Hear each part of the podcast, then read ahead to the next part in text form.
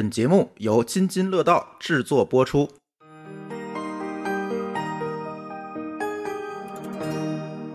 各位听友，大家好，这里是一期乱炖。哎，这期乱炖呢，我们并没有在北京录音，然后也没有老高和某高老师。今天呢，我们还是在上海来给大家录音。今天我请到了两位新朋友，呃，都是来自声网，是吧？哎，我们听友要是关注 IT 行业，知道啊，刚刚上市的公司，是吧？所以我请来两位新晋土豪，然后一位是声网的雨润。给大家打个招呼。大家好，我是声网的孙雨润。呃，还有路易莎。Hello，科尼基娃，你好，农好。哎呦，大家好，我是路易萨。今天那个乱炖，跟大家聊一聊轻松一点的话题吧。呃，也不能算是轻松哈。其实，在疫情刚刚开始的时候，呃，我们录过一期节目，就是在探讨这个。嗯，远程办公啊，探讨疫情之间、疫情期间我们怎么去应对疫情这个事儿。但是现在看起来呢，刚刚我走在来这个声网路上，我发现大家基本都已经放飞了哈，不太戴口罩了。是，呃，疫情似乎已经在上海已经过去了啊，现在可能只有北京人民紧张一点儿。哎，这个疫情既然大概可能过去了，我们那我们可以总结一下哈，这个疫情给我们的生活。到底带来了哪些改变？今天其实找这两位朋友录音，主要的原因也是，哎，我觉得他们可能对这个远程办公啊等等这些事情会有更多的体验和了解。所以今天我们想聊一聊，就是这个疫情过去了，我们知道就很多的这个实体行业不太好了。真的不太好了，我不知道上海情况怎么样啊？一会儿可以请雨润给大家介绍一下。反正北京的这个、天津的这种实体的，比如小饭馆啊、餐厅啊，可能就一片一片的，咱也不能说它倒了，反正是找不着老板了。对吧？都是这个情况。于是你觉得上海现在啥情况？嗯，我觉得上海肯定也是受到了一些冲击和影响的，尤其是像这种理发店啊，像这种呃餐厅啊，以前的游戏厅、电影院就更不用说了。然后，但是有一些这个服务行业，我感觉好像影响还没有那么大。比如说像什么 SPA 啊、按摩呀。啊，是吗？哎，你经常去啊？看来是。对，现在这排的还是比较满。对，但总体来说，呃，尤其是最近。啊，大家确实放松了警惕啊！从二月份，我觉得到五一前后，可能都还是受到冲击比较严重。嗯，对我以前我家小孩特别喜欢去西贝吃饭，一直到五一之前吧，就是我去西贝，呃，给小孩拿外卖，基本上就没什么人。对，但是最近呢，确实人就又多了起来了。对啊，哎，那你们觉得在疫情期间，你可以给我们介绍介绍疫情期间是？怎么过的？你们是不是也远程办公了？是啊，这个啊，那个于润不说了。好，那我来说说。呃，那个，对我们肯定是远程办公。嗯嗯，而且我当时是。我们公司的疫情工作管理小组的成员之一，对，那头衔很高。啊，头衔非常高，压力很大。对，那个时候我还记得，印象很深刻嘛，就过年，呃，本来想着过年就过七天哈，然后很快就上班，但后来发现，咦，这会儿好像上不了班了。然后呢，嗯，我们美国那边的同事就就还挺羡慕我们哈，就是好像过了假期这么长，还可以继续在家办公。你说，哎，别着急，过俩月你们也不那时候还真不知道，那时候不知道，那时候是不知道嘛。然后后来呢，我们就开始全部远程办公。嗯然后因为呢，我觉得也是。比较怎么说呢？比较幸运吧，因为我们公司一直是做这个 RTE，就是做这种远程的沟通的。嗯，然后把这个技术自产自销一下。哎，是。然后我们自己内部呢也有一个那个类似于 Zoom 这样的一个办公的小软件和视频会议软件。完了，我们就在这个上面来去进行这个远程办公。嗯。啊，当时其实这个其实对我们自己公司还是很大的一个挑战的，因为其实从来没有过说，哎，好像不能面对面沟通或者什么样。你们之前其实没有远程办公的这这些。我们没有，我们规模远对没有完全没有大规模远程办公，可能就偶尔有一两个人。对，我们我们是分布式团队，在很多全球地方有，但是就比如说我是 base 在上海，那么在上海的大部分人基本上还是在办公室里头的。对，所以呢，当时我就记得我们有一个特别有意思的，就是我们那个视频会议会每天就是每一个部门就开一个那个视频房间、视频会议间，我们叫开房。完了呢，就就可以到嗯市场部来一个部门，研发来一个部门，然后或者是谁一个房间。然后如果你想去，比如说其他部门找人，你就输入那个房间的那个房间号，去里面去吼，然后你就可以把那个人找着。然后每天大家都在群里边，反而是哎，我觉得聚的还挺开心的，工作呀，呃，吃水果啊，游戏啊，运动啊什么，大家都可以，都是反正所有都是都是在线的，反而还会比之前那个好像感觉更好哈。啊，我记得那会儿还有一些这个有意思的事儿。那会儿因为大家都在这个远程办公，很多人在家里就也不梳头，也不洗澡，也不洗脸，然后穿睡衣，然后他自己也不开视频，觉得自己太邋遢了。后来我们还定了一些规则，就觉得不开视频的话，没有投入，没有这种投入感，没有啊，这种对投入对对对。然后呢，开了视频之后呢，他就要求他就肯定是要洗脸洗头，至少把上衣穿好。对对，然后这个整个人精神风貌也精神一点。后来每一个团队都整整理这些最佳的实践，然后去分享说这个其中第一条就是要洗头洗脸，把睡衣换掉，穿上平时工作的这个衣服。在女生在撸个妆。嗯，对，后来我还记得我们就是这个，其实对我们公司来讲也是一件特别好的事儿，因为原先我们是帮客户去解决一些他们在比如说会议场景下的一些问题哈。嗯那现在通过这个很多我们自己大实践，我们自己都发现了好多问题就。自己吃自己的狗，粮嘛。然后把 bug 也修了呀，然后问题是什么都看到了，我觉得这还挺有帮助的。嗯，所以其实我总感觉这个疫情其实对互联网公司没有特别大的影响，就是大家似乎，反正我周围的这些同学们啊，似乎都是通过这种远程办公的这种形式在干活。别管他适应不适应啊，咱先不说这个，一会儿咱会聊这个适应不适应问题。但似乎通过远程办公，他也没有特受到特，不像就刚才我们说的这种实体的产业，是吧？那没有办法，我就没有客人。嗯，就对，我我觉得这个分两方面，一方面确实因为我们身边都是互联网圈子居多，嗯所以我们感觉到好像是疫情对大家好像也没有太大的影响，但实际上确实是这种他真的没有办法去远程办公的那些人，对他们来说还是有一些影响的，这是一方面。另一方面，其实呃，对于传统的公司，即便它不是互联网公司，它通过这样一个契机，它发现很多会、很多这个沟通也都可以远程的来做。那会儿我参加了一些这个校友的论坛，里边呃有一位校友是这个碧桂园的这个里边的负责人，相关的负责人，他说这个他们全球有小二十万的员工，然后发现这个用呃远程的开会。呃，一方面又省了很多成本，不用大家这个来回飞啊，飞来飞去住酒店，对吧？然后约时间。另一方面，就感觉大家的效率反而有一有一些提高。所以以前其实他们主管这种信息部门的负责人，一般会跟老板建议说我们怎么做信息化改革呀、但是这个对老板来说，一般都不是一个优先级比较高的事情。嗯，就就拿我们公司来说，我们都是有这个软件，但是还是更相信说见面的这种沟通的这个效率。但是有这种外部的这种催化剂去推着之后呢，其实老板更这个整个公司觉得，哎，这个这个一方面节省成本，还提升效率，有一些这个习惯有可能是给大家带来彻底的这种。觉得这就是老板鸡贼，你知道吗？你知道这个人都不来公司上班的话，他能省多少空调费啊、电费啊？你说那省省不少钱呢。对我觉得你这个我深有体会。我觉得你说的还是很对的。那个，所以美国好几个公司不都宣布是说那个永久在家办公吗？对啊，比如推特，啊他就宣布说，我对允许员工永久的远程办公了。对，我总觉得，哎，这这个说法，呃，总觉得背后有老板的小心思。也许也许我我这种比较容易用恶意去揣测人。这个您要是在家这个空调都觉得贵的话，公司的空调费是家里的好几倍。对啊，你看最近啊，我我其实一直是在家办公，因为我们家二楼就是我们工作室，然后我们所我们团队就是津津乐道团队所有人其实都是在远程的。那我现在一个月的空调费就是电费可能要有一千多块钱。对吧？你要有办公室，那就是办公室公司交钱嘛，现在成了自己交钱了呃，而且办公那个电费是比居民的电要贵好几啊！倍。对对对对对，嗯我感觉我进入了一个民生节目，讨论一下这个电费成本，做生意不容易啊。哎，确实是这样。所以，哎，你们觉得是不是在家办公这件事情，你们觉得适合所有人？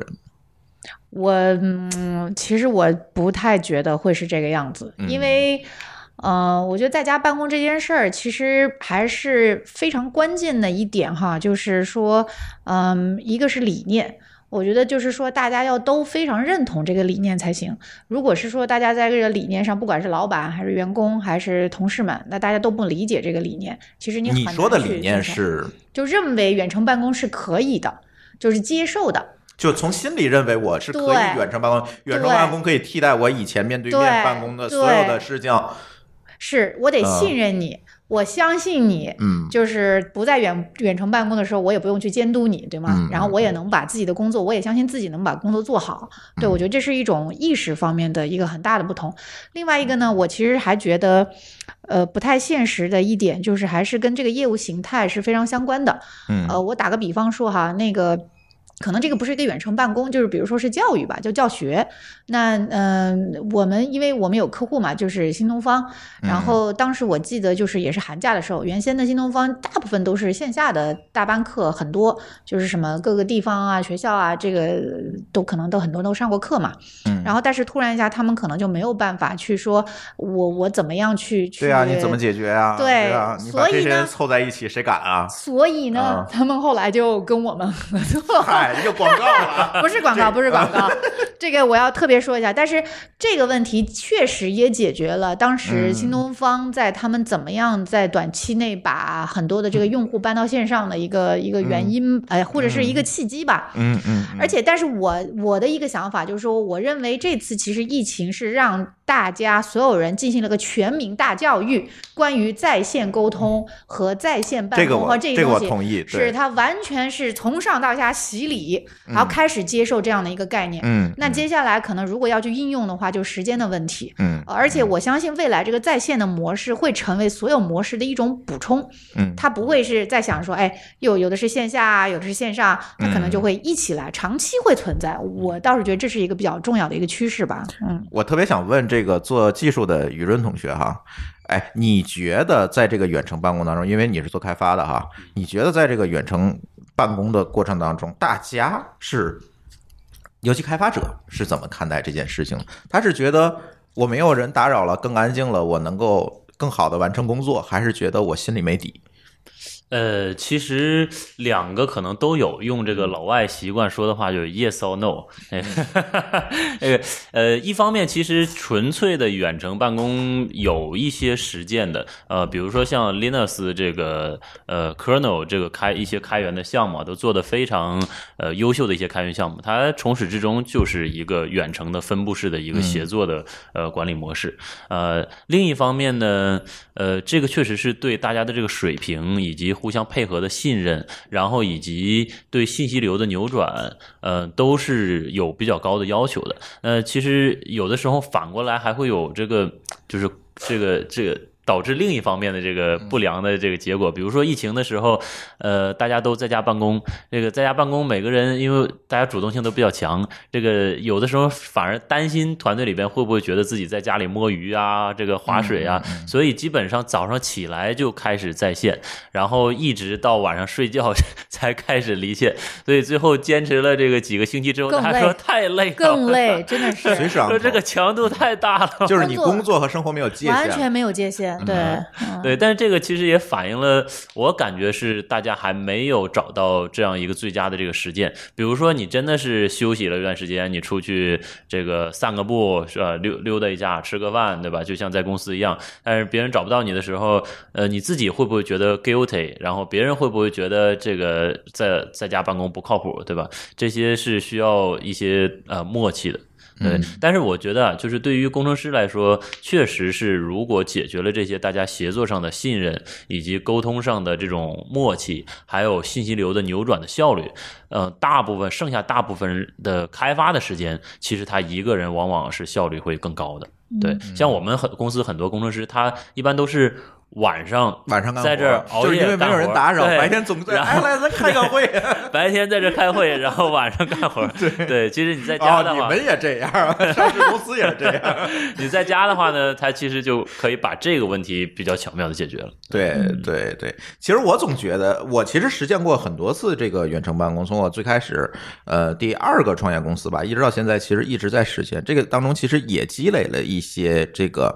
经验，也可以跟大家分享一下。我是觉得远程办公这个事情呢，咱先抛开疫情这这次的事情不说，之前我们在说远程办公怎么怎么样，可能是因为说优秀的人可能不会在北京，也不会在天台，有可能人就在上海。对吧？我招到我，但是我又希望招他来为我工作。那这样的话，我会允许他远程去做事儿。但是后来我们会发现，在这个过程当中，会出现一个极大的沟通问题。是什么问题呢？如果有一个人远程办公，这就是我们要说的这个 work from home 和这个 work at home 的问题。嗯，如果说你只有这一个人在上海，剩下人都在北京的办公室里，这个时候其实会出现一个极大的信息同步的困扰。就是比如说咱三个人，好，咱说一个事儿，过了干活去，然后那个人怎么回事？非常什么情况？非常懵逼。嗯，所以后来我们到现在，我们就实践一件事情，就是要么全远程，要么全在 Office。反而发现啊这样的沟通效率高多了，或者是如果在 Office 里面，我们也要开一个屏幕，然后把它放在哪儿。是是，对对而且沟通的时候，我们还有一个原则，就是线上同时优先，比如说有线下有线上的，对对啊对，哦，这个让我想起当时我们疫情期间逐渐变这个明朗的一个过程中，呃，曾经有一部分同学来公司办公，然后剩下的公司呃剩下的同学还在家里办公。嗯，然后这时候就有一个问题，说来公司办公的那些人，他还要不要像之前在家一样开着视频？否则你如果不开视频的话。如果不开视频的话，在家里那些人他原来是可以。还可以找到这个人的，反而这个人来到公司之后又找不找到了。对，然后当时就是说，呃，即便是一半在家办公，一半在公司办公，在公司办公那些人也都要加入这个我们远程的线上的视频。嗯嗯，我是觉得现在我们都在讨论这个，就刚才我们说这个 work from home 哈，还是这个 work at home 的问题。以前可能都是说我所谓的今天我可能家里有事情，我申请在家办公一天，都是这种很偶尔的，嗯，就是很很偶发的这个情况。但是疫情导致了大家纷纷的就是 work from home，就是我就直接回家，大家自己在家干活了。对，在这种情况下，你们觉得为什么会有这样一个改变？以前似乎好像解决不了这个问题哈。呃，我印象最深的就是非典的时候，大家也纷纷在说，那阵儿有一个词叫 “soho” 是吧？哦，啊，现在都都很土了这个词啊，对在家办公啊，但是但是大家呃当时的在线办公就是用 MSN，对我印象特别深，用 MSN，我们还很小，不太记得那个年代年龄。了。然后或者用电话，也就就这几种方式。我就我印象当中，视频什么都还不，当时 MSN 可能有视频通话过，但是那那那个带宽啊各方面，对它它的就不是特别好。对，而到了今天这次疫情的时候，大家似乎好像觉得一夜之间，虽然我以前没有试过，但一夜之间突然，哎，是是不是这个技术变得更成熟了，促进了大家？嗯，我觉得一个是习惯，另外一个确实也是技术更成熟了。就像当时，其实像这种视频通话，然后包括这个语音通话，都我感觉。那视频就是动画片儿一样，对，而且很卡。对，那时候我就好像传一个大文件都好像不太行哈，那个所以就感觉上整个的技术的，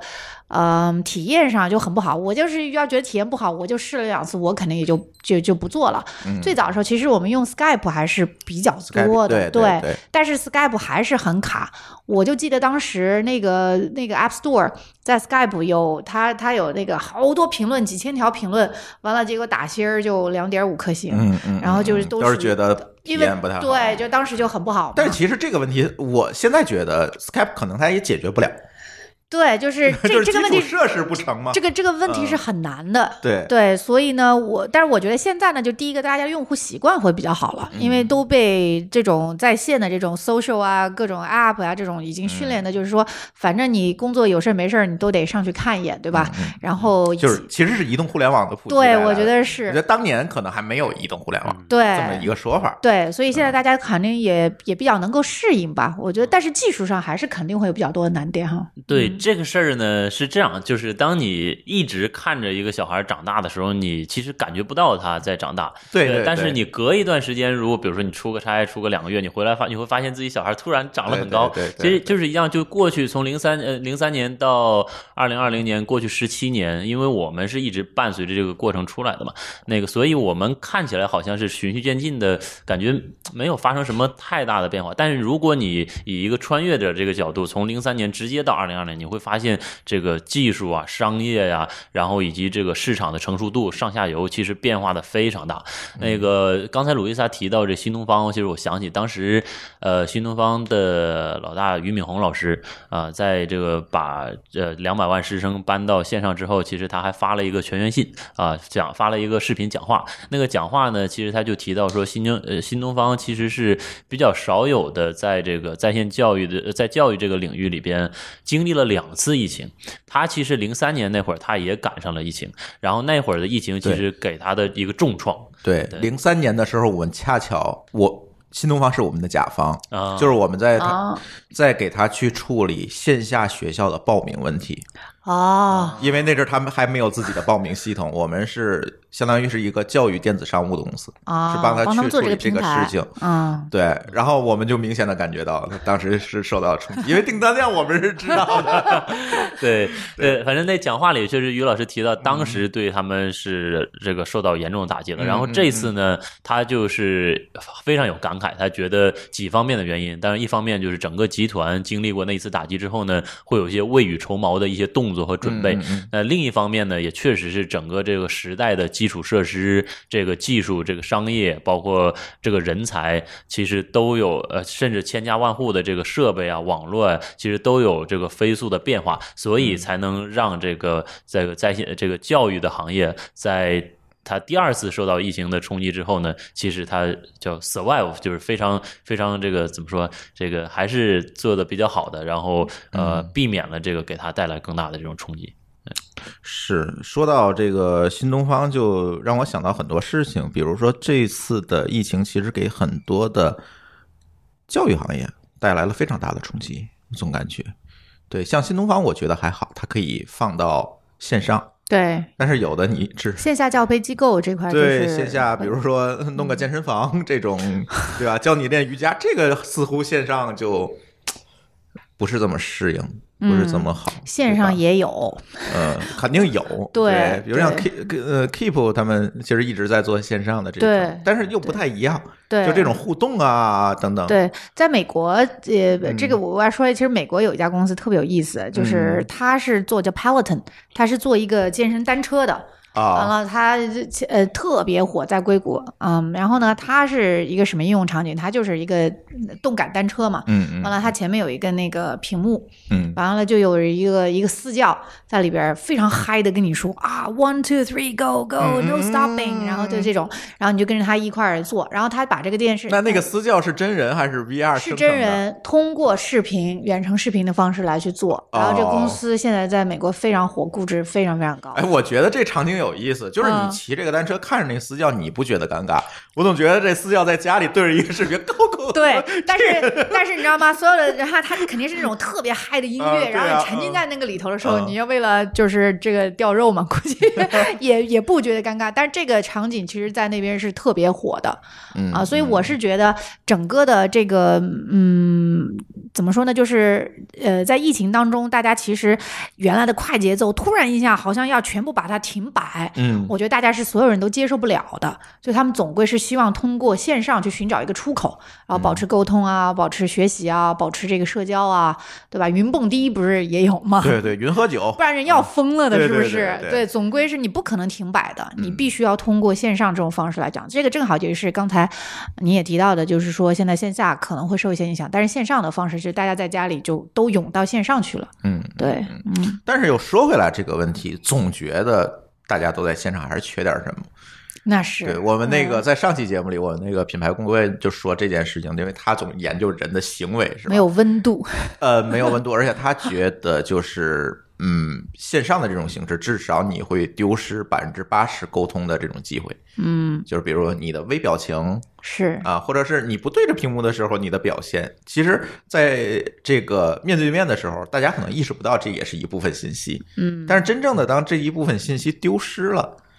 其实大家对大家来讲也是一个时间长，他也会觉得是有一个嗯，所以它应该不是个替代关系吧？我觉得它也就是一个，应该是一个补充关系嗯啊，而且是长期并存的一个关系，它没有办法替代的。对，我觉得百分之八十的这种信息同步其实是可以这个用线上来解决的，但是有这种百分之二十那种比较关键的这个需要通过沟通来来达成一些这个很重要的这种目标的这种时候，其实还是线下的当面的这种表仪式感更重，对情感更多，什么这种嗯语气，其实都还是不太说说。归根结底，我觉得可能还是技术不够成熟。如果我们真的是在现在，比如说这种 VR、AR 这种大数据量的传输，能够比如通过三 D 啊，然后让你非常真实的还原这种线下沟通的这种场景，其实我觉得未来是可以的。只是现在这种带宽啊传输的这个表面，其实还是一块二 D 二的一个维的屏幕嗯屏幕，对对其实是可以是是丢失了不少这种信息的。嗯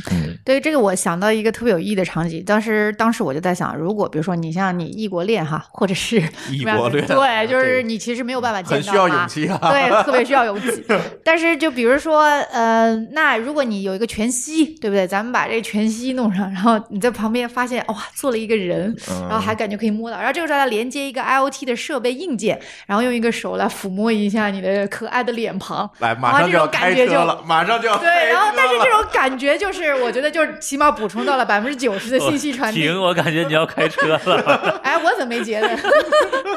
一车无惧是吧？抚摸都上来了。嗯，呃，现在呃，据据你所知，这个 VR 啊等等这些技术有什么新的进展？就是替代这种当面沟通，我觉得还挺重要。这个 VR 呃，之前一个比较重要的问题就是，还是比如说一这个视频啊，这个不同步的情况会给人带来那种眩晕感，嗯就是这种眩晕感是比较难解决的。然后另外，如果是实时的这种 VR，其实这种数据量的传输，呃，然后带宽的需求，对，这个是啊更大的。就是你看一个视频卡顿，可能你还能忍受，但是这种你本来就 suppose 应该是一个真实场景，突然卡了，你这个跳出来了，对你都准备好俯冲，比如说这个准备好抚摸了，伞，突然这让人人没了。卡在那里了。卡住。对，但是我觉得啊这个其实你回到零三年，你很难想象我们今天的这个时代。你再往后推十年，你也很难想象十年之后这个。我记得零三年的时候，互联网带宽家里可能一百二十八 K 那种 ADSL 拨号，呃，那个嗯，哎，还有拨号，对吧嗯？对，，I ISDN 啊，一百二十八个你想现在一百二十八兆都不止了吧，零三年那会儿，朱老板，你要是家里有电脑，说明是土豪啊。土豪啊不。至于吧？零三年，零三年还，好哦，还好还还好，还好啊，。九三年另说九三年就没有不是你这是年纪小，不知道我们那个年代是吧？对，所以我我是觉得，可能将来这种随着基础设施的提升，应该还会有一些新的机会出来。嗯嗯五 G 的普及应该就是我觉得对所有这些线上的更多的一些可能性吧，就是其实增大了很多可能性嗯啊、但即便是五 G，我觉得在目前短期可能有些问题还是很难以解决的。嗯，比如说呃，这个传输的 last mile 啊，嗯这个学一学技术人讲这个东西哈、就是有一些最最核心的一些解决沟通上沟通上的技术上的体验性的一些小细节问题，可能还是比较难以解决。所以可能我觉得我们。我觉得我们做在声网在 Agora 做这么多年，其实也就是为了解决这个问题。但是我们不认为我们现在解决的挺好，就还是有很多东西可以去解决。不然的话，这么多年，比如呢，举举例子呗，就有商业机密吗？不对吧我就爱聊商业机密了。来来来，不卡不掉，不延迟，对吗？嗯这个其实，呃，我想起来，去年我跟我们一位同事去参加了一个学术会议，是网络领域的一个顶会，叫 SIGCOM。嗯啊、这这个学术会议有五十多年了，基本上整个呃全球的这个互联网厉害啊！五十年前大家就在开会研究这个网络会议了，这这是然后居然现在还在线下班。这是美国的一个学术会议，嗯然后对其实确实是整个互联网呃跟这个这个 SIGCOM 这个组组织啊息息相关，非常有关系。那其实他们在会上提到了很多过去三十年里边他们想做的这种网络上的这种变革啊，技术的创新，他们都是学术上的一些这个呃，就学术的泰斗。但是里边说到这个美能够真正落地的东西非常少，然后能够凡是真正能够落地的，他发现百分之九十以上解决的都是这种。呃，工程问题，work around，包括去做兼容、做适配，就是你提出一个想法很好，但是这个这个在这个领域里边，就是那个想法可能是百分之一的那种灵感，但是你真的把它落落地，让这个大家能够用起来，剩下百分之九十九解决的都是这种工程啊，这种这种非常琐碎、繁盘子庞庞杂的这种问题。对，所以对声网的挑战其实差不多。呃，这个有一部分呢是这种灵感和这种这个。呃，你要去突破的这种呃高度上的这种东西，那另一部分呢，其实它也是高度，但这个高度表现在呢，你对这种各种设备的了解，对它这个呃硬件的了解，对全球的这种网络的了解啊，比如说东南亚什么情况，印度什么情况，中国的这些呃四五十家这种小的运营商分别是一个什么情况？那么中国的下沉的五六线的这个市呃市城市里边，他们的网络的带宽是一个什么情况？就你要综合的考虑到这些方方。面面，这个也是技术高度，但是两个方向得把这两个都做好，才能把这项技术真正的落地到我们生活里边。嗯，关键还要把这些所有的复杂的东西，最终还要用最简单的。API 的方式去把它对接给开发者，我靠，隐藏这个对，就是把最复杂的东西最简化，然后把麻烦的事儿苦逼的活我们干了嘛，对吧？说到 API，想起来我们正好这个纳斯达克上市的这个 又来了，这是硬广，硬广。对，就是很多人其实不理解我们做的是什么。这个这个，我总结了好几年才想到了一种方式，怎么让别人知道我们做的是什么。我就跟别人解释说，我们做的其实是一个。你看起来这个 API 和这个 SDK 是一个水龙头或者是煤气灶，嗯，就你一拧这个开关，火就出来了；嗯你一拧这个水龙头，这个开关，水就出来了。但是呢，我们。给你看到这个水龙头和煤气灶只是你见到的东西，背后呢是庞大的这种水利资源，南水北调，西气东输，怎么控制水压、水质，然后清洁，然后这个管道传输，全球怎么去调度，这些背后你是看不到的。对于这个开发者来说呢，一拧这个出来水了，一拧这个出来火了，我就可以去做西红柿炒蛋了。这个西红柿炒蛋可能就是他的 application，他把他的这个 mindset，他的精力，他的能力用在怎么做一个。好吃的菜肴上，那么这种基础的设施我们就帮他搞定了。嗯嗯嗯，能理解。就是其实你们是希望把一个服务变成一个即插即用的东西，即开即用的东西。嗯。对，是嗯嗯，其实以前我们曾经自己尝试过做这种远程的这种视频或者音频的连线，因为我做播客嘛，其实也在尝试这个东西。我会发现，呃，可能我们很多在听我们节目的开发者没有没有尝试过这件事情啊，你可能理解不了。但是我们确实遇到了还挺多的坑的。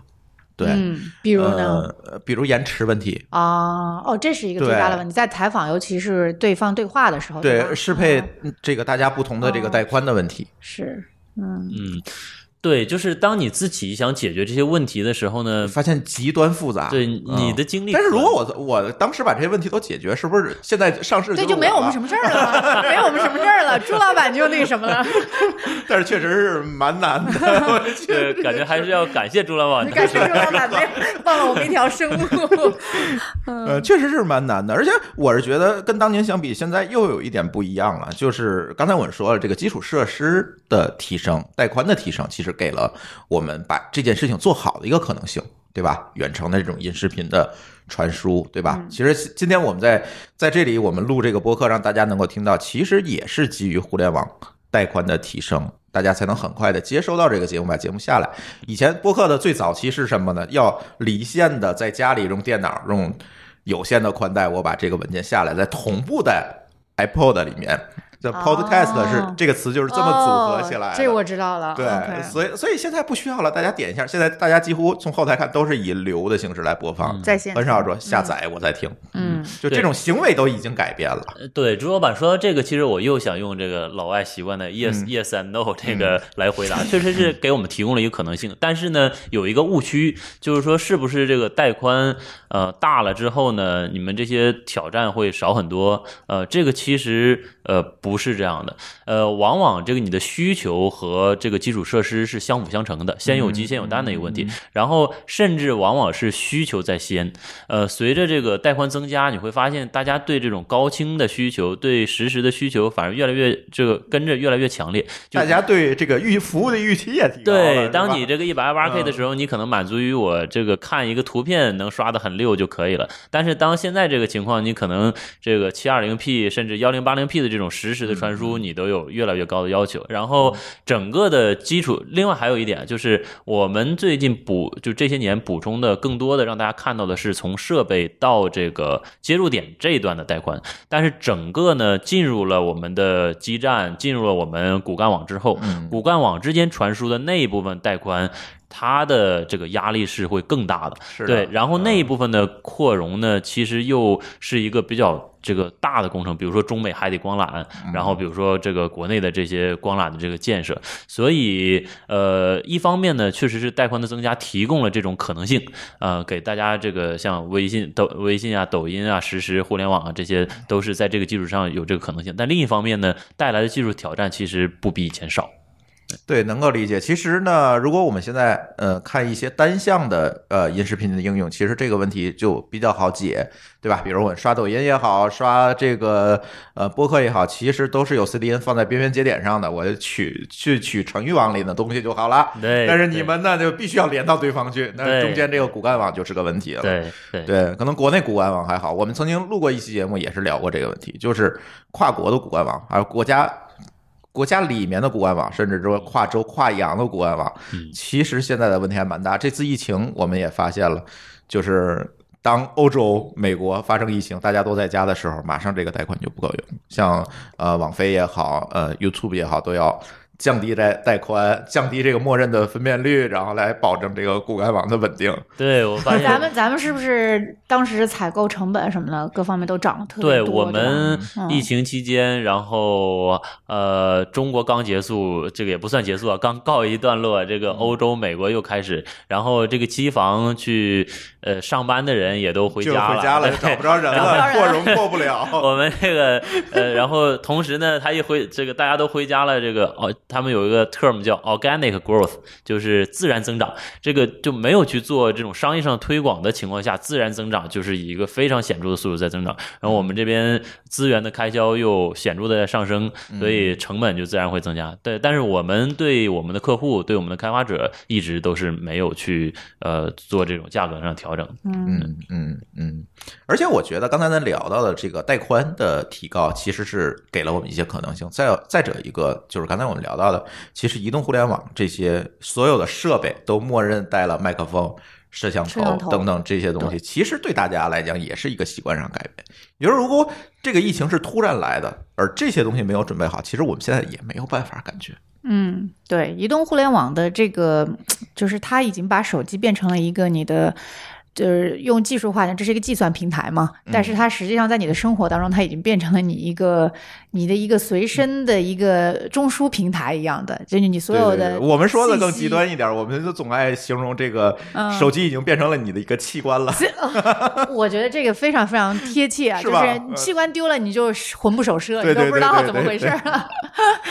所以对，尤其现在器官丢了，可能就连付钱都付不了，会被饿死，是吧？是，所以我觉得这是一个必然的一个现象。但是我们嗯现在在讨论这个话题，估计那这些孩子们就会觉得我们讨论都好老啊，好老土啊，就是嗯想还在谈移动互联网，是不是？可能他们都在想下一个这个计算平台，或者是下一个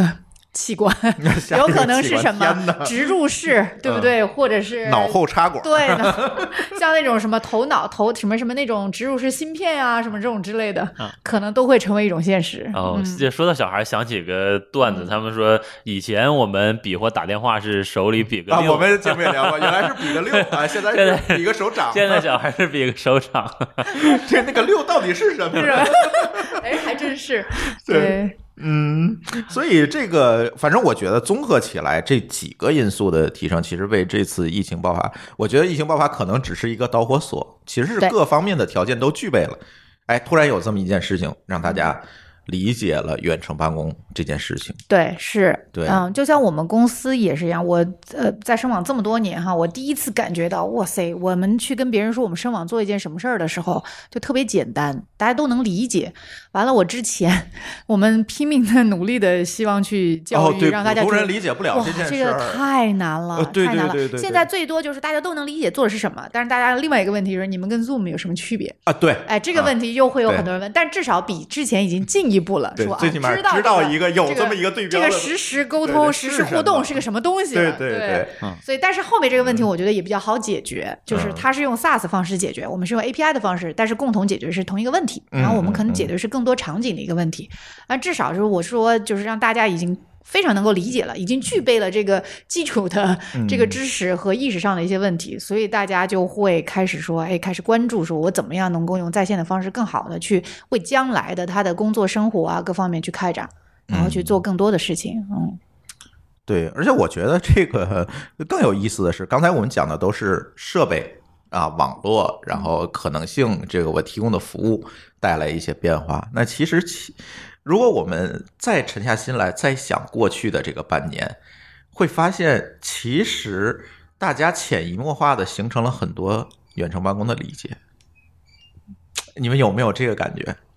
就是比如说啊，其实刚才你们咱们聊天的时候也也讲到这个，比如说谁开视频谁不开视频的问题，哦，对，是，这是一个呃新的规则，在新的环境变成了下的个潜移默新化一个法则，新的呃社交规则，或者叫呃新的社会礼仪，对对吧？是是，比如开视频不开视频，然后还有什么？大家可以还有我刚才说的洗头、洗脸、刷牙，对，而且还有就是刚才还有提到的，就是你在。当你的线下跟线上同时在的时候啊，嗯你可能会优先你的线上的那些朋友们，然后来去表达自己的观点，然后让他们呢来去确认是说你是否听清楚了线下的一些人的一些安排等等。我觉得有很多规则。其实我们在疫情工作期间吧，我们公司每天那个除了工作之外，我们还要再开另外一个会，就是如何总结如何远程讨论一下如何远程办公的问题？对，是的，禁止套娃！远程对对远程讨论如何远程讨论的最佳时间。哎，你还记着？哎，你们为什么会开这么一个会？呃，当时我觉得很很有意思，不是一般公司可能不会这么干，当时这个疫情刚来的时候，这个圈子里边就有很多这种分享，嗯就是说哪家公司做得好，哪家公司这个多年都是这种远程办公，然后总结了一些实践。啊我们公司呢，这个我我们老板的 style 一直就是想让我们改进，看到不足要追求卓越，做到最好。就想这个，虽然我们是做这种实时互动的，但是我们怎么在这里积累我们的实践，积累大家工作协作配合的实践，其实呃也未必是很有经验的。所以在这里边，我们一方面参考其他的公司是怎么做的，他比如说有这种远程工作十几年的，他们总结这些 highlight 的要点是什么。然后另一方面呢，结合我们的特点，大家每天都去改进啊、每天都去改进，去想这个出现了什么问题，然后有没有影响我们的一些关键的 OKR 的这个进展，然后哪里有风险啊、根据这些讨论来进行判断，说两周之后是要不要回公司，然后这个一一个比较好的消息是，随着这个讨论，我们回公司的那个日期越来越往后推迟。一开始好像是越来越觉得好像不受影响。对，对，一开始好像是远程十天，转起来后来实际上好像是远程了一个多月，好像都不止。对对非常长的时间。嗯嗯，我觉得还有一个就是说，我觉得就是我们的呃老大嘛，Tony，然后他呢，其实一直以说就是我们公司既然要做，就要做下一代公司。就虽然我们也不知道下一代公司是个什么样子，但他可能认为就是由于疫情的爆发，其实让他更多的看到未来线上化的能够看到一些轮廓了，对，看到一些啊轮廓，他觉得线上化就是我们将来未来下一代公司里面需要去解决或者是要面临的一个很嗯常见的问题，嗯或者是说一个常态化的一个东西。所以他希望我们在这个过程当中利用这样的突发事件，我们也可以总结更多的时间，为了我们将来整个公司可以去面临更多的这个问题，常态化的去把这个东西去构建起来。嗯最后一个呢，就是其实我们也没有想到，我们总结这个东西，后来我们美国的办公室啊，包括那个全球其他办公室也都能用得上。这个都没有想到他们就出问题对，了。最后我们总结到我们嗯自己的一个最佳使用，把它写成写在那 Confluence Confluence 上嘛，嗯是一个特别长的一个文档。完了后来他们直接拿走用就好了。直接就拿走，然后他们再做了一个本本土化的一个版本，他们嗯。也把他们那个时间放到上头，因为接下来比如说我们的一个团队可能还面临挑战，是我们还有时差的差别，如果我们还要跟美国跟其他的团队去协作，可能也存在这样的一个问题，所以大家都希望说，如果我们将来真的是长期 疫情常态化的话，那我们怎么去解决这样的一个一个挑战嘛？所以我觉得这是为什么我们一直做了这件事情，还要把它总结下来，然后不断的去迭代。程序员就是这种思维，就是做了这个复盘，啊然后迭迭代然后这样来做。闭环嘛。哎，是的，是的，是的。嗯，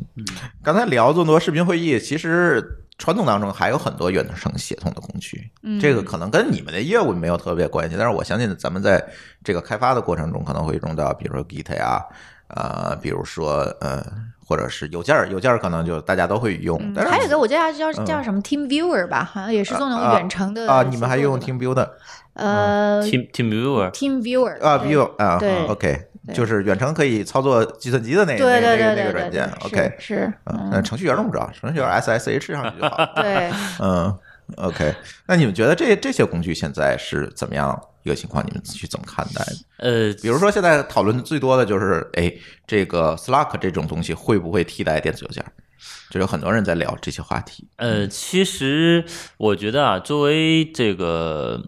呃工程师来讲，嗯、现在我们很大程度上都依赖这种分布式的这种工具，像开发的这个 GitHub 啊、GitLab 这些就不用说了。那么现在有一家公司，不知道这个，估计大家都听说过，这家公司是一个也算是隐形冠军吧，就特别有钱，贼有钱，就叫 Atlansa。嗯嗯嗯，对，这个公司，它这个他呃，那就是一个我们造枪的。对对我们很多客户啊，这个包括我们都在用他们的 Jira、Confluence，对对对你会发现真的是非常非常方便，这种协同远程办公、协同分分布式的这种工作的。然后其实说到这一点，我觉得呃，我们公司当时引入 Confluence、Jira，国内的团队，我们这个团队还是一开始有点不适应的，呃，大家都这个习惯，呃，当时用什么笔记啊、什么 Evernote，每个人记在自己这里，然后开会呢总结个邮件，然后发出来，对，啊类似这种啊。但是我们那会儿入职了一位美国的产品经理啊，他就强推说这个要用 Confluence，否则我这个在美国没法开展工作。不知道你不知道你们在国内都每天都干点啥？啊，对对 你们都记在自己的印象笔记这里。呃，后来这个当时推的时候还遇到了一点阻力，呃，后来强推了之后呢，我们发现这个东西确实是呃很方便。那接下来一个问题，可能也是大家非常关心的，这也是在群里我们曾经有我们听友问过，就是关于远程办公的问题。他们更多的思考，除了刚才我们说的如何方便啊，如何去适应这个东西啊等等，其实他们还关心一件事情，是一个安全问题，嗯对吧？以前我关起门来，大家开个会没有问题，现在我把会放在了网上。我把这些所有的文件的记录等等这些东西，我也放在了一个云的服务上面。那这个安全问题，我到底应该怎么保证？嗯，好，这个问题你有 好像有点难哈。我们先说个官方回答。嗯，实际上我觉得我们是专门训练过的，我们当时市场部门专门请了这个对外发言的培训，是吧？这个问题要怎么回答？先来个官方。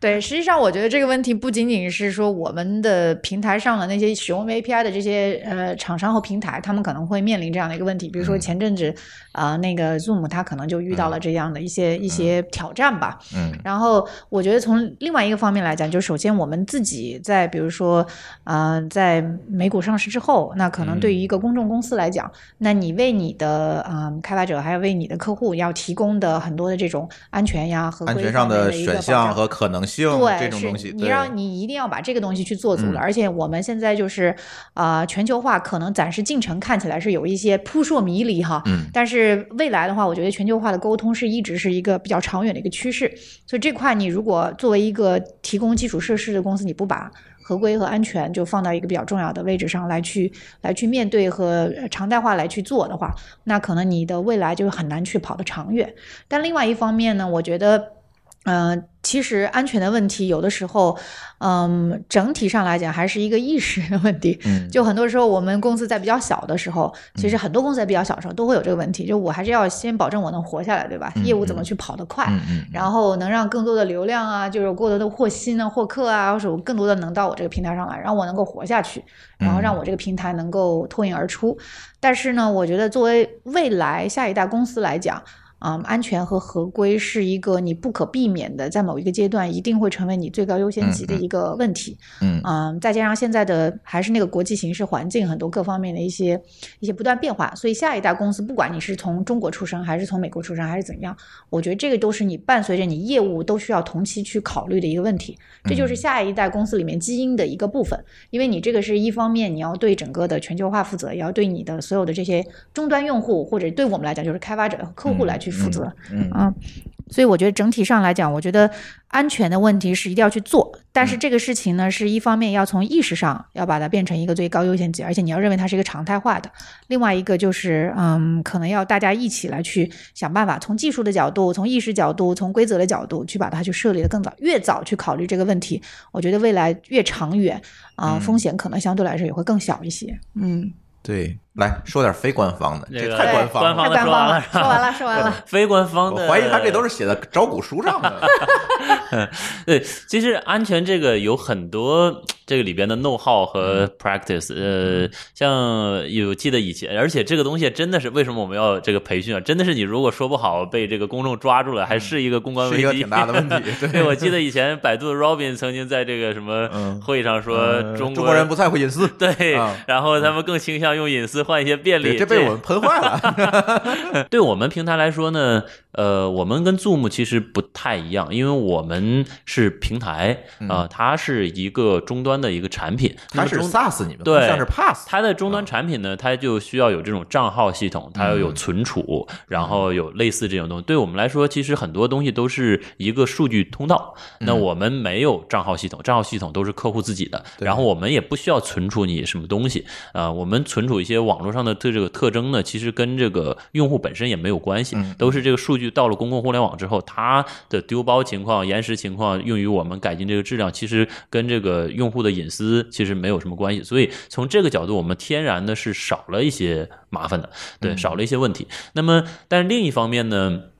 我们在这个安全啊，还有这个这个传输的呃，比如说加密啊等等这些方面，确实都还是有一些呃在产品上需要设计的，因为不同的场景它对这个要求是不一样的，呃，而且不同的这个合规的条例它对这个要求也不一样。比如说欧洲有 GDPR 啊、要求你这个数据要留在欧洲，不能出欧洲；俄罗斯也有这个类似的这种啊、甚至大家这个这个没有听到的。很多国家还有些还在效仿来制定这种这个呃数据合规的一些策略，呃，比如说这个什么孟加拉、什么这个保加利亚等等，对你没听过，但是其实也都有。啊。然后呃，这是一方面，另一方面呢，不同的行业像医疗，它对你这个。呃的要求，敏感一些对和它和这个你的社交那就可能就不一样，嗯而且呢，说实话，安全，呃，这个不同的程度的安全，确实是都是有成本的，它带来的一些性能上的这个下降啊，计算的上的这个下降，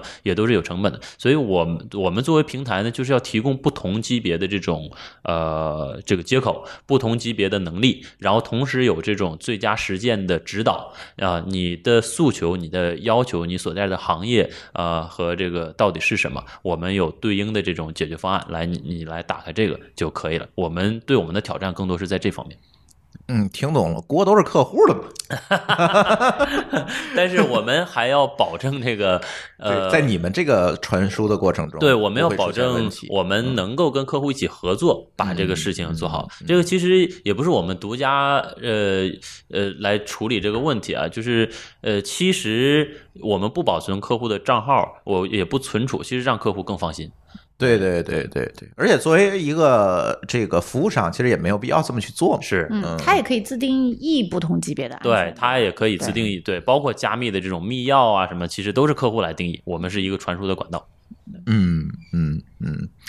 啊，这个接下来说说我们这个声网的业务吧，终于可以给到你们广告时间了，是吧？好，哎行，其实刚才说了很多，加了好多私货哈。本来想聊聊这个呃网络视频的，但是但是我觉得无所谓。其实今天想跟这个二位嘉宾聊，也是因为他们在这上去做的时间比较多。然后呢，可能会聊的会更深一点，因为本身我们这期节目是想总结一下，呃，疫情之后这个视频也好，这个在线会议也好，远程协同也好，给我们的生活带来了改变。但其实找来找去，为什么找到这个声网两位嘉宾？其实我们是觉得他在他们在这里面其实接触了 N 多的客户，N 多的需求，其实都是在这个疫情期间爆发出来，几乎吧，都是在这个疫情期间爆发出来的。对，所以我相信他们可能会有自己的一些这个观点和主张。所以接下来其实想聊聊这个刚上市的声网，是吧？嗯，有时候在找到他们的时候，我还在担心说他们偷偷告诉我，我们正在准备上市。哟，我说那咱这节目没法聊啊，就这什么该说什么不该说，对吧？有时候这上市之前有这个静默期的问题，就对，但是他们说无所谓，我我们回头我们就聊吧，没关系。嗯谁说的无所谓？这不已经上完了吗？我啊们就无所谓了吗？对对吧？是是是啊，所以卡在今天这个时间点，我们来聊这事儿。嗯嗯，其实刚才咱们聊了这么多，然后呢，但是呢，嗯，似乎大家对这个声网还是呃有一些不太清楚，到底你们干了什么，嗯对吧？或者说你们在哪一个层面做了什么？嗯，这个能不能给大家介绍介绍？嗯啊，我们的开发者用开发者的能能听懂的这个，哎，哎，我们语境来讲一讲。我澄清一下，嗯我们公司内部有一个不成文的规定，嗯所有技术人讲的东西都要让鲁伊莎能够听懂。哎，这个对，挺好，我跟你说，我就感觉自己特别 low。啊，我们这个技术人讲一堆特别这个专业，什么嗯自己很嗨的这种技术目标、这个原理，最后大家就是一句话 challenge，你觉得鲁伊莎能听懂？没关系我也在。不断的学习。所以我觉得我我我可以今天可以允许你掺杂百分之三十他听不懂的 啊，因为我们的听友好多都是做开发的嘛，啊，对吧？我觉得从这个角度，啊，我觉得不妨鲁伊莎可以先讲一下，你觉得我们做的是一个什么事儿？我们解决了什么问题？给客户创造什么样的价值？谢谢你的访问，你怎么反客为主了？嗯，呃，我觉得我们解决的一个问题就是按照我们的公司的愿景，又来了，让实时互动随时随地无处不在。其实这个这句话，说实话，我内心哈、觉得就是说，它其实看起来还是挺虚幻的。然后我们经过了好几次迭代，我们原先的一个版本就是让这个实时互动像水电没有煤，水电、或者空气和水一样，对对，让它变成一个就是 public utility 一样，然后你可以随时获取，然后很好。那所以呢，我们一直是希望有这么的一个愿景啊。公司呢，其实最开始做的时候也是有这么的一个特别虚幻的一个愿景，但就是这么一个虚幻的愿景，我觉得也吸引了我们很多的人过来，是因为就像我们刚才聊的，就是这些音视频的沟通的问题哈，确实不是那么好解决的。嗯就是这么多年，我觉着到现在为止也很难说谁就真的解决了，或者解决的很好了。所以我们就是希望把这样一个老大难问题，嗯，然后持续的作为一个使命来去解决。嗯嗯，我想讲的一个故事呢，就是原先其实在，呃我们刚刚开始创业的时候或者怎样，好多人都来质疑或者说，哎，声网到底在干啥？嗯 然后听不懂，然后说，呃，我们前面两三年都没有收入，非常非常少的收入。我记得我们 IPO 仪式的时候，我们请了一个我们的第一个开发者过来，他的一句话说：“我在你们前面三年都是你们唯一的客户。”然后你们接了之后，好像也都不怎么理我了。对，就感觉我们前面真的挺辛苦的，大家也看不到方向。嗯，嗯，都在填坑是吧？对，都在想去解决这样的一个问题。嗯但是你创业，你解决这样的一个问题，你到底你这个愿景能不能实现？它有没有在商业上有没有价值，对吧？在这个业务上，它能不能成其为一个 business，或者是一个真的能够为大家所理解的东西？嗯其实大家心里都没谱。然后那时候我们投资人啊，各方面也都是小心翼翼的来问说，这还得多久？行吗？对，还得多久？？这还得多久？然后，但是我觉得当时我们 Tony 还是挺淡定的。其实我们团队内部都嗯有一些争论，包括大家投入啊各方面都觉得哇，真的有的时候真的感觉到有有可能看不到希望。嗯但是后来我们发现，我们就在解决这个问题的过程当中，突然一下可能直播起来了。狼人杀起来了，在线教育起来了。突然一下，我就发现我们这个东西确实它有需求提升了。对需求有了，嗯然后而且就是随着行业的不断成熟爆发，它它就真的就能够被别人去使用了。最近的一次就是疫情的爆发，又顺便又帮我们做了一个全民的一个普及和教育。其实好多东西啊，说实话，真的从我的层面上，我是真的没想到的。嗯但是我觉得我们已经离那个什么无处不在啊、什么随时随地，已经又近了一步近了一点儿。对，所以我们解，我们还是回到就是当初想说，我们到底是要解决什么一个问题？我们要解决的问题，真的就是让这个实时的互动和沟通没有障碍，很顺畅，然后它哪儿都能够成为一种可能性。啊、所以反正这个故事呢，也是讲了，就是说我们为什么会莫名其妙的，就是坚持到了今年，作为一家非常奇葩的公司，嗯啊，当所有人都在问我说：“哎，Luisa，，你你们声网还在做这个？”我说：“嗯是啊。好好，过了第二年又在问说还在做这个呢？我说是是是，然后到后面再问我的时候，那个人他们他所在的公司就没了，我们就还在。嗯所以说有的时候所以重要的是耗死别人。你说的太对了，所以我觉得有的时候是你大多数人看清楚的东西和有一些人看清楚的东西，可能大家都认为在当下你是真理，但你都不知道你未来的方向是在哪里。就好多时候就是还是拼大家的一个整体长远的一个判断力吧。对，嗯。所以我觉得我们就是解决的是这个问题。嗯。啊、运气好，又碰到很多行业就起来了，所以还还谦虚的公司都说自己运气好。锦鲤公司，锦鲤。对，但是我我觉得我们现在也只是确实是一小步，呃，离我们这个想达到的目标近了一点点吧，但是后边还有非常这个非常远的路要走。我觉得，就刚才鲁伊莎想提到前面五六年，确实是很有感触。当时呢，其实比较少的人能够真正理解 Tony 想，就是他大脑中想象的我们要走的那个地方。所以整个过去五六年，尤其是在业务还不是很明朗，在这个行业啊，在市场，在大家都看不太懂的时候，呃，我们老板 Tony 花了。非常大的精力和心血去去花在内部，然后内部干嘛呢？就是给大家讲，就是你们要坚持，要坐冷板凳，这个这个事儿是这个一定是未来的方向，不停的讲，然后这个一旦大家觉得这个思想有动摇的时候，他总是自我反思，觉得是不是我还是讲的不好？对，积雪不够。对，然后我们想解决的事情，其实我往大了说呢，呃，我觉得你这个，我之前曾经看过一本书，叫呃什么乐观理性乐观派，它里边提到一个说，你看呃整个人类社会的这个这个经济发展的曲线是一个非常陡的一个类似这样的一个指数的曲线，类似啊、就是前这个一千多年基本上没有太大变化，那后最近这个几几百年，这个每这个每十年变化特别快。他说原因主要是感觉跟这个通信的发展历史，呃，跟大家沟通的发展历史是 match 的，呃，越来越有了电话、电报，然后有了电子邮件，效率对这个效率提升了人的这个经济就增长。其实我们就是想。呃在我们把这个技术拿出来给大家能够用起来之前，呃，大家真的能在网上，虽然互联网出来很久了，真的能在互联网上完成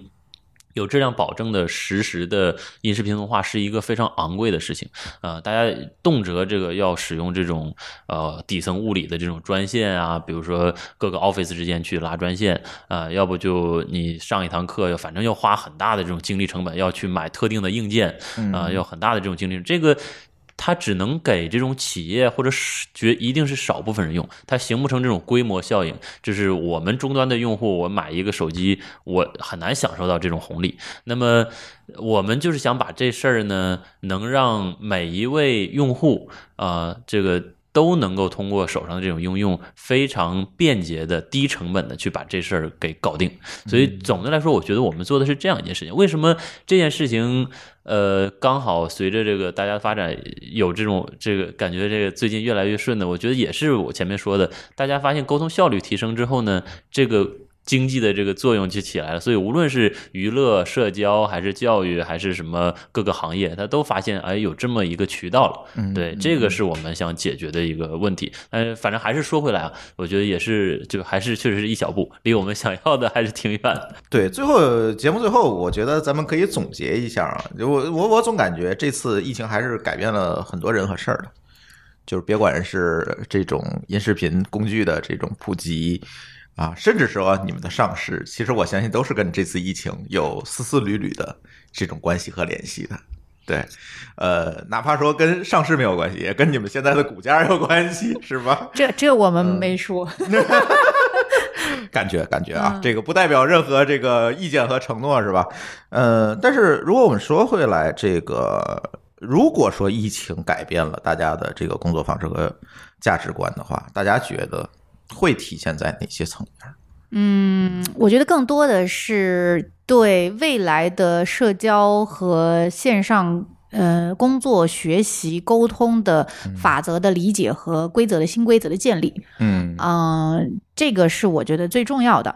就是举个例子哈，就我们在疫情期间有一些嗯海外的一些应用，然后嗯他们其实是底层用了我们 Agora 的一个技术，但他们做了很多的一个创新。嗯、比方说我们在呃印度有一个开发者，然后那家公司叫 Air Meet。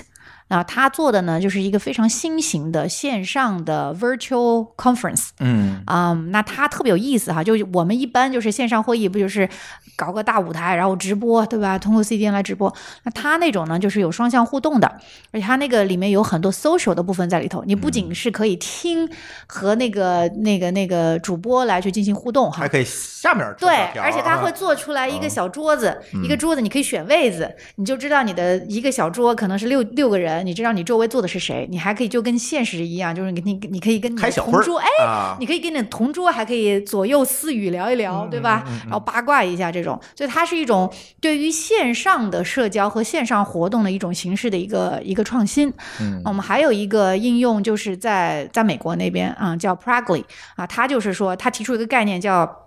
就是 social working space。啊，它不叫 working，它叫 social working，、嗯因为他认为人本身就是社交的动物嘛。就我在上面去，我要既要工作，我还可以去 social，、所以它那个里面是多少就有点像各种的社交应用加在线办公应用加文档应用的各种合体。啊，所以我就觉得是这些创新是已经从我们很多的开发者的角度已经看到了，他们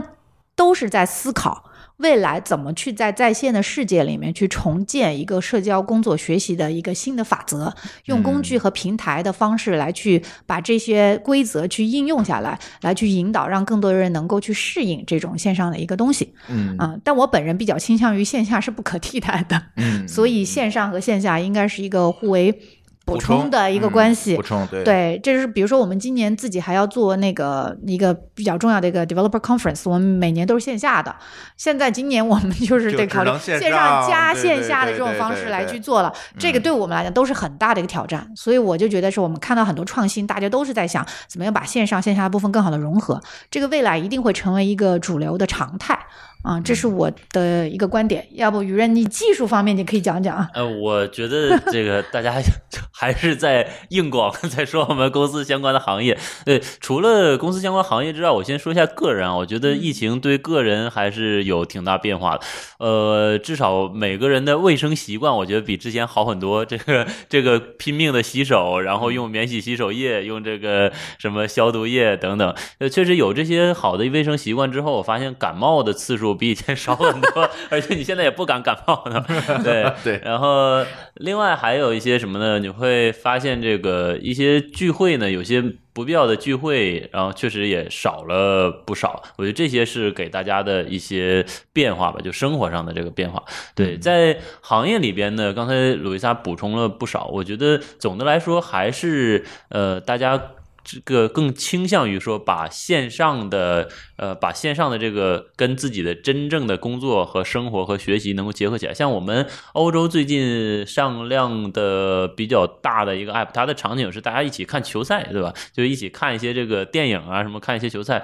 以前呢是去电影院，现在电影院去不了了，他在这个设备上一起看，然后边看边聊天，然后这个在电影院你还不能说话，是是弹幕吗？不是，不是，就是语音聊天。对，然后你在电影院你反而还不能说话，那你现在这个一起看了一个电影之后，几个人还可以一起这个说话，就是他会呃逼着大家呃有这个动力去把自己生活里边原来的一些点点滴滴放到线上。嗯，而且我我记得你们还跟我提过一个案例，这个案例其实我还是蛮觉得蛮有意义的，就是其实你们用远程互动的这个音视频的模式来解决一个医疗急救的问题。哦，对，嗯，呃，我觉得这个比开个会更有意义，因为这是能救命的。对，这是我们的嗯一个那个、呃客户，一个开发者，嗯，他他是原先他是央视的记者，后来他就转型了，然后就创业。对、嗯他的其实他的故事呢就比较有意思，就是当时他是在一个医疗公司，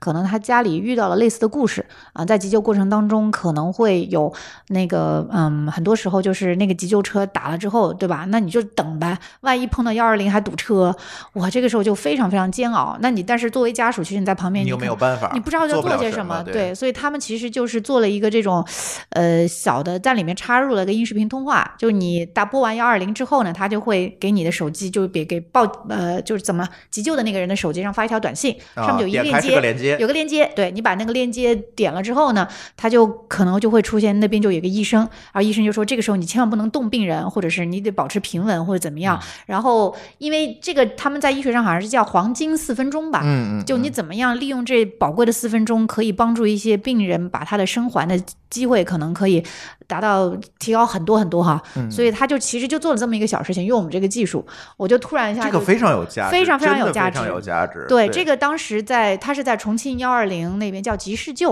然后他嗯做了这样的一个应用，然后我就觉得这个东西就是未来你可以用这种类型的技术，感觉到我们帮助了 很多的人在社会上实现了更大的价值。对对对他又跟我们开个会不太一样了。对对，他这个就是你是你从生命和人性的角度，嗯 你基本上就起到了一个最根本性的一个一个呃技术的一个赋能的一个作用。这个我觉得才能算是一个真正的变革。对是，嗯，对，我记得好像这个应用还上过央视。然后，对对对然后我们上次呃 IPO 的仪式上，呃，这个老板当时也参也参加了，对、嗯他就是讲说我们已经发展这么多年了，那个但是呃发现急救的时候还是只有打电话啊，只有这个音频的沟通，而且你打电话打的是给你分配这个救护车资源的这些客服接线员嗯对接线员，其实他不具备这些医疗，就是可能比较这个他不是他比较初级。对，比嗯较他不太具备比较专业的这种医疗的指导。那么有了这个东西，是可以确实可以帮到很多人。嗯，对，我觉得另外一个就其实教育上也是，教育上我们有很多同事，其实在这个觉得就是呃参与到这个教育行业里边，他呃自己是有非常大的一个成就感，因为嗯怎么说呢，就是。教育的这个不平等呢，其实呃教育资源的不平等呢，其实是大家都不太愿意见到的。但是通过线上呢，可以把这种比较发达对对，嗯然后让这个这个呃，比如偏远地区的山区的，他能看到外教，他在生活中他很很难能看到外教。嗯然后比如说一些发达地区的这种啊、物理化学这种实验仪器、实验器材，对，其实很多时候他小的时候他是没有接触这个环境，如果他接触了，真是萌发了他这种对科学的向往，其实你你怎么能知道，就是说未来他们不会有更大的这种作为嘛，嗯对吧？所以这个角度也是呃一个更长远的对社会的一些积极的影响。嗯嗯嗯，呃，我们刚才说了很多，我发现在你们官网上在强调一个名词叫 RTE 嗯，啊，那这个这个三个字母代表的是什么？嗯，我们这三个字母其实是我们最近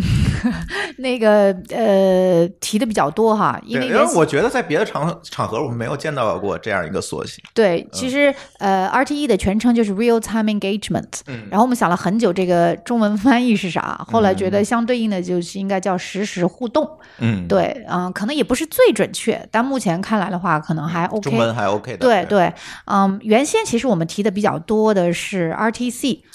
对因为最因为最早的时候是从 WebRTC 哎开始，对吧？Google 的那个开源的开始，然后我们就说是 RTC，但是现在我们提的更多的是 RTE，是我们。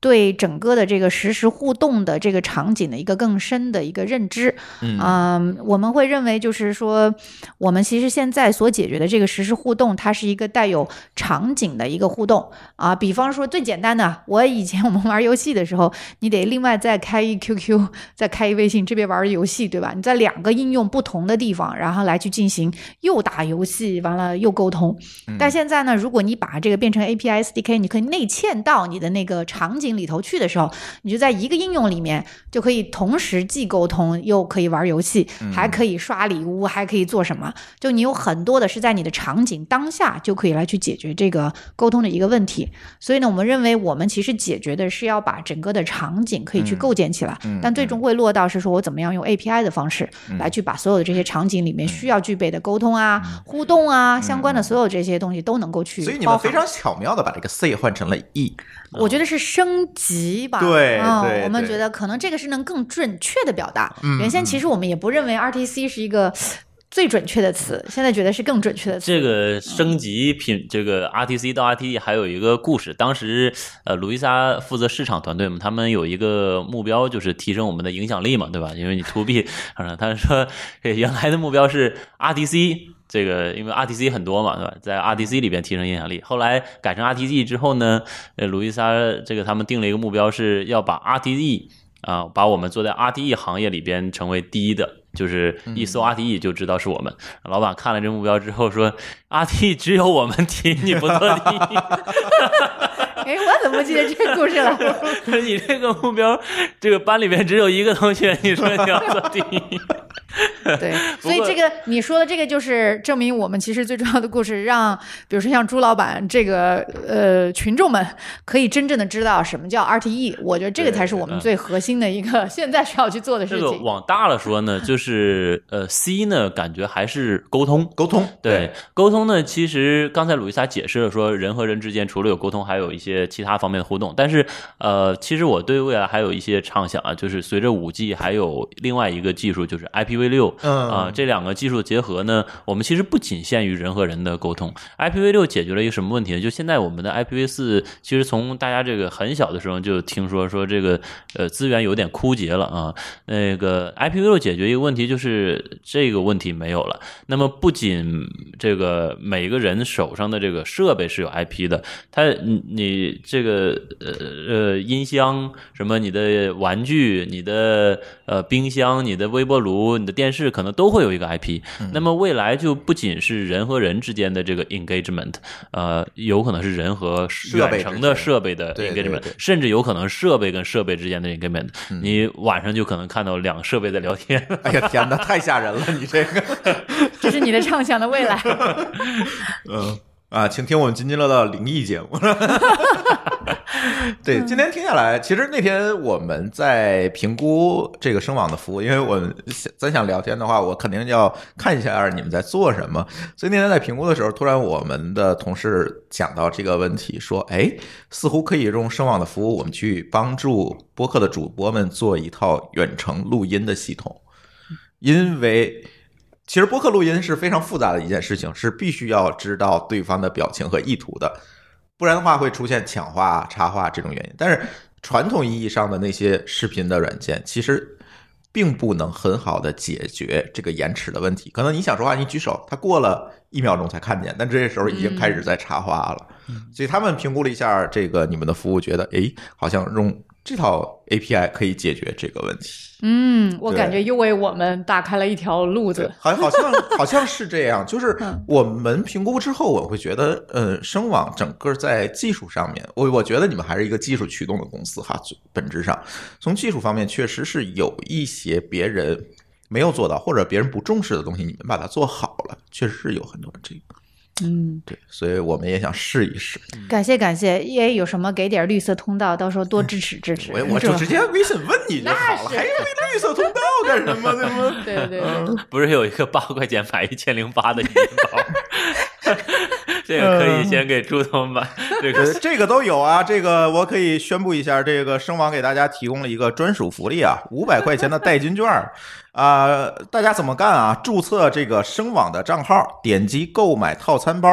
选择津津乐道听友福利包，勾选我有折扣码，然后填这个折扣码，这个很重要，折扣码非常重要，叫津津乐道的呃英文的缩写勾勾 LD API。